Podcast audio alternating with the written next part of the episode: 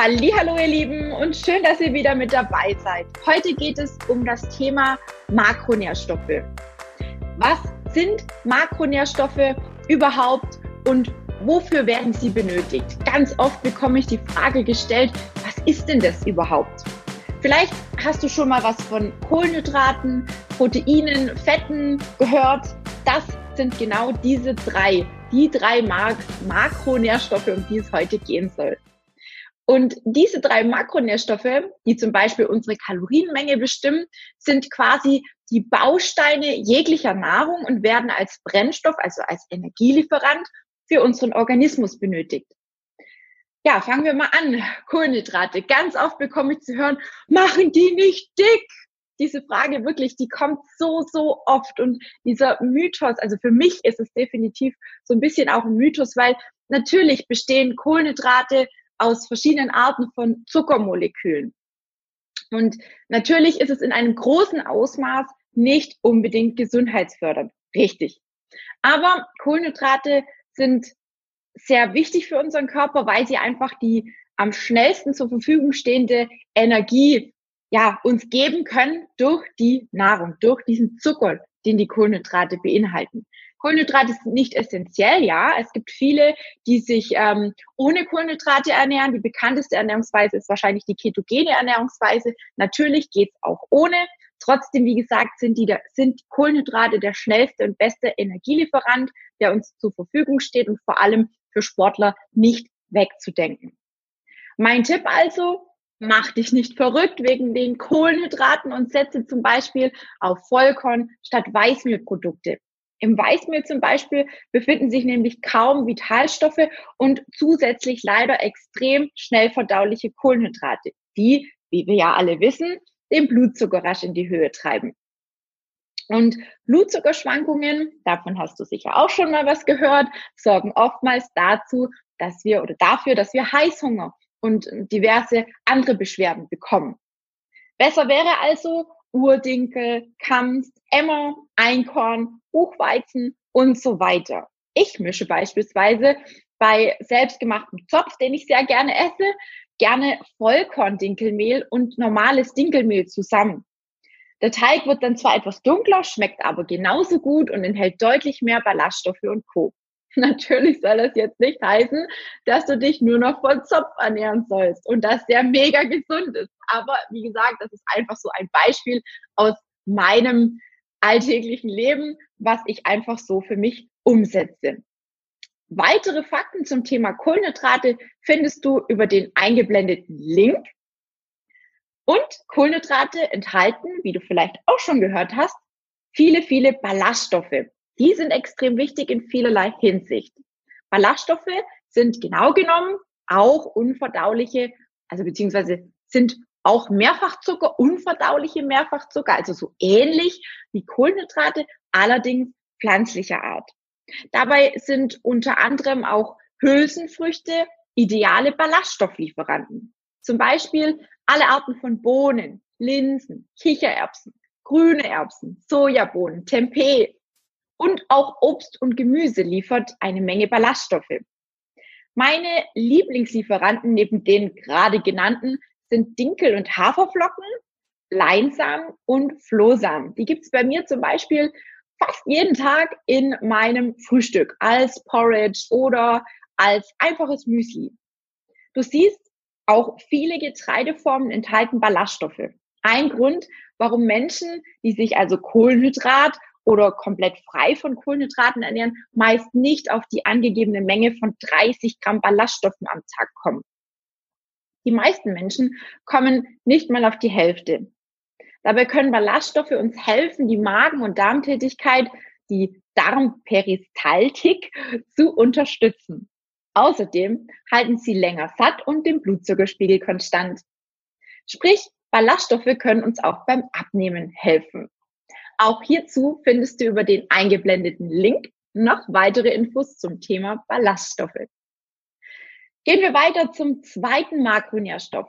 Protein oder auch Eiweiß genannt ist essentiell und wird von unserem Körper für die Gewinnung und den Erhalt von Körperzellen und den Aufbau von Muskelmasse benötigt.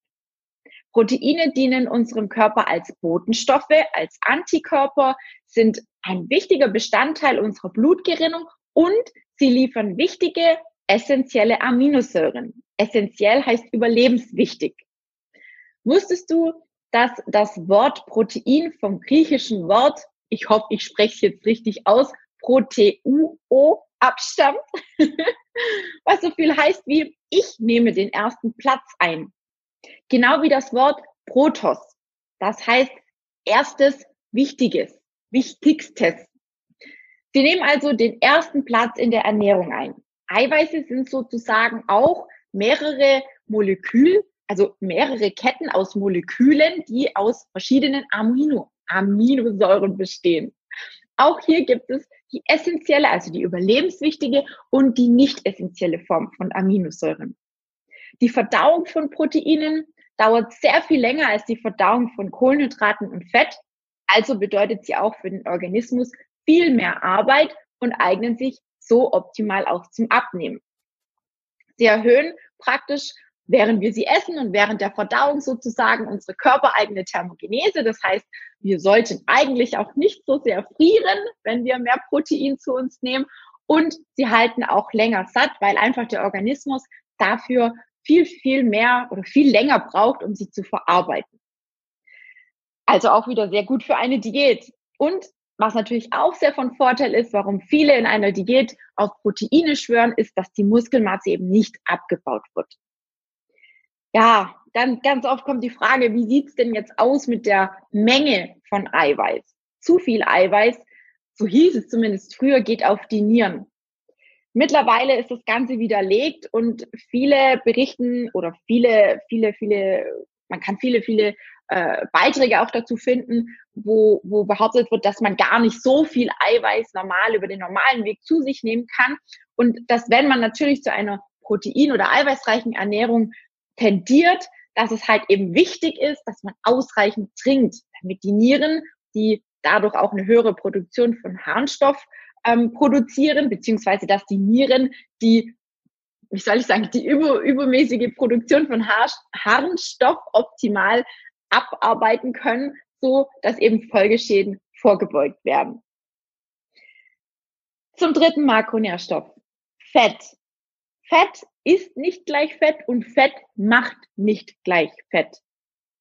Okay, Fett liefert zwar doppelt so viel Kalorien wie Proteine und Kohlenhydrate, aber gesunde Fette sind extrem wichtig für unser Wohlbefinden und den Ablauf verschiedener Prozesse in unserem komplexen Organismus. Gespeichert wird das aus der Nahrung zu uns genommene Fett als Körperfett. Kennt, glaube ich, auch so gut wie jede Person.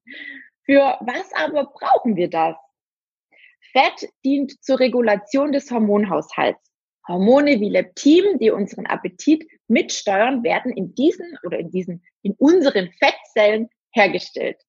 Jeder, der schon mal versucht hat abzunehmen, ist schon mal damit konfrontiert worden. Wenn wir nämlich Fett abbauen, also abnehmen, wird gleichzeitig weniger Leptin im Körper hergestellt, also wird auch in den Fettzellen weniger davon produziert, was natürlich nach einer gewissen Zeit die Folge hat, dass man mehr oder zu einem größeren Hunger tendiert. Fett hat aber auch noch einen weiteren positiven Effekt. Wer mehr Körperfett hat, der wird durch das Fett besser wärmeisoliert und friert weniger. Also früher war das ein echter Überlebensschutz. Soll jetzt aber nicht heißen, dass man sich deswegen eine Fettschicht anfuttern sollte, wenn man immer friert. Ganz ehrlich, dafür gibt es ja mittlerweile ganz viele andere tolle Möglichkeiten. Und bei Lipidem ist das sowieso so eine Sache, da das Gewebe schlechter durchblutet wird und hier die, Tats die Tatsache der Wärmeisolierung meist nicht in Kraft tritt. Ich spreche da aus meiner persönlichen Erfahrung und ich glaube, vielen, vielen Betroffenen geht es genauso. Wenn ich eine längere Zeit gefroren habe und im Winter längere Zeit draußen war und meine Beine eiskalt sind, meine Oberschenkel und meine Oberarme, dann werden die nur sehr, sehr schlecht wieder warm und sind auch nach dem Entkleiden knallrot. Ach, und Fett ist übrigens auch ein Geschmacksträger. Viele Speisen schmecken ohne Fett nur halb so gut. Ich glaube, das hat auch jeder schon mal zu schmecken bekommen. Bei den Nahrungsfetten wird übrigens unterschieden zwischen gesättigten und ungesättigten Fettsäuren. Also Fettsäuren, die gesund sind und vom Körper nicht hergestellt werden können, sprich essentiell sind und ungesättigte Fettsäuren, die weniger gesund oder weniger wichtig sind.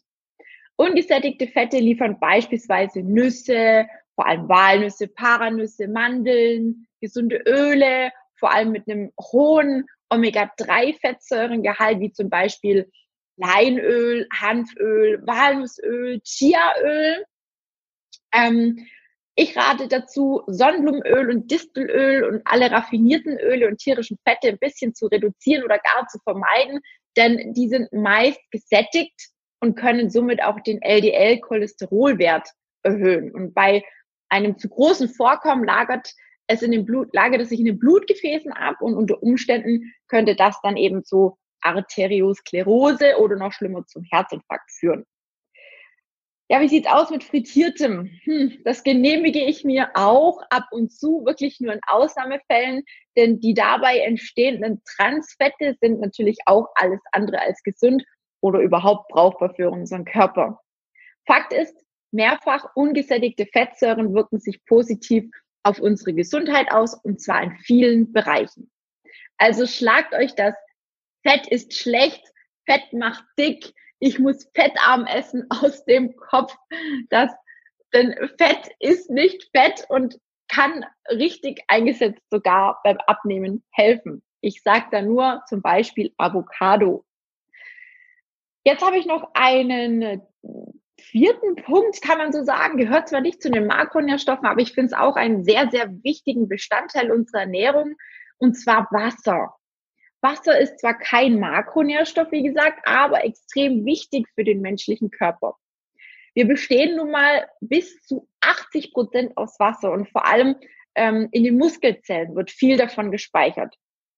Um nochmal auf die Wichtigkeit einzugehen, ein Mensch kann einige Wochen ohne Nahrung auskommen. Ohne Flüssigkeit allerdings nur drei Tage, denn dann droht bereits Lebensgefahr. Wasser ist ähm, quasi der Baustein für unsere Zellen, für Haut, für Drüsen und für Muskeln. Und das Gleichgewicht des Wasserhaushalts wird auch durch diverse Erkrankungen natürlich beeinflusst. Daher sollte speziell hier auch die Menge angepasst werden. Das gilt auch gut, beziehungsweise es gilt auch vor allem für Sportler, die gut und gerne viel Sport machen, denn auch hier sorgt Wasser in Form von Schweiß, der über die obere Hautschicht zu einer Regulation der Körpertemperatur beiträgt, zu einem großen Flüssigkeitsverlust im Körper. Das heißt, je mehr Schweiß man also beim Sport oder anderen körperlichen Tätigkeiten verliert, desto größer ist die Gefahr, dass wir dehydrieren. Man sagt pro Stunde Ausdauersport ungefähr ein Liter Wasser zusätzlich wäre auf jeden Fall ratens zu raten sinnvoll. mein Rat zum Thema Getränke. Bitte unbedingt Finger weg von Limonaden und Alkohol. Die bestehen hauptsächlich aus Zucker und sind daher auf gar keinen Fall gesundheitsfördernd. Ich glaube, das ist so ziemlich jedem bekannt oder bewusst. Besser zu stillem Wasser greifen, zu ungesüßten Tees oder auch gerne mal einem schwarzen Kaffee.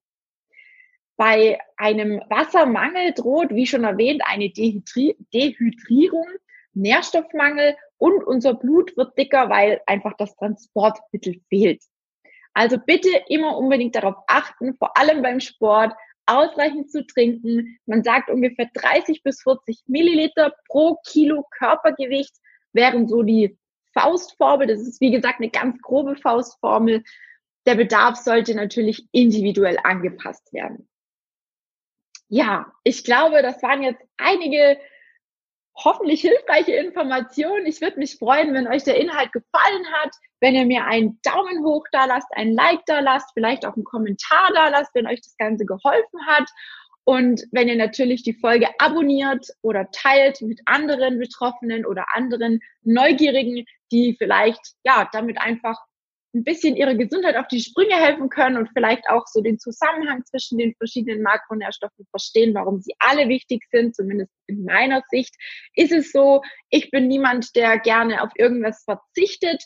Für mich muss es alltagstauglich sein, es muss langfristig umsetzbar sein und ich glaube, jeder, der abnehmen will, möchte auch etwas haben, was auf lange Sicht funktioniert. Und wenn du jetzt sagst, Mensch, ah, ich leide auch an Lipidem, Mensch, wie hat die das denn tatsächlich jetzt hingekriegt, die liebe Tina? Dann hab keine Angst und kontaktiere mich ganz einfach und wir werden einfach schauen, wie so deine Ernährung aussieht, was wir da vielleicht umstellen können und welche Verteilung der Makronährstoffe vielleicht für dich Sinn macht. In diesem Sinne wünsche ich euch noch einen wundervollen Tag oder Abend, je nachdem, wann ihr die Folge schaut oder hört. Ich freue mich aufs nächste Mal und sage einfach bis bald.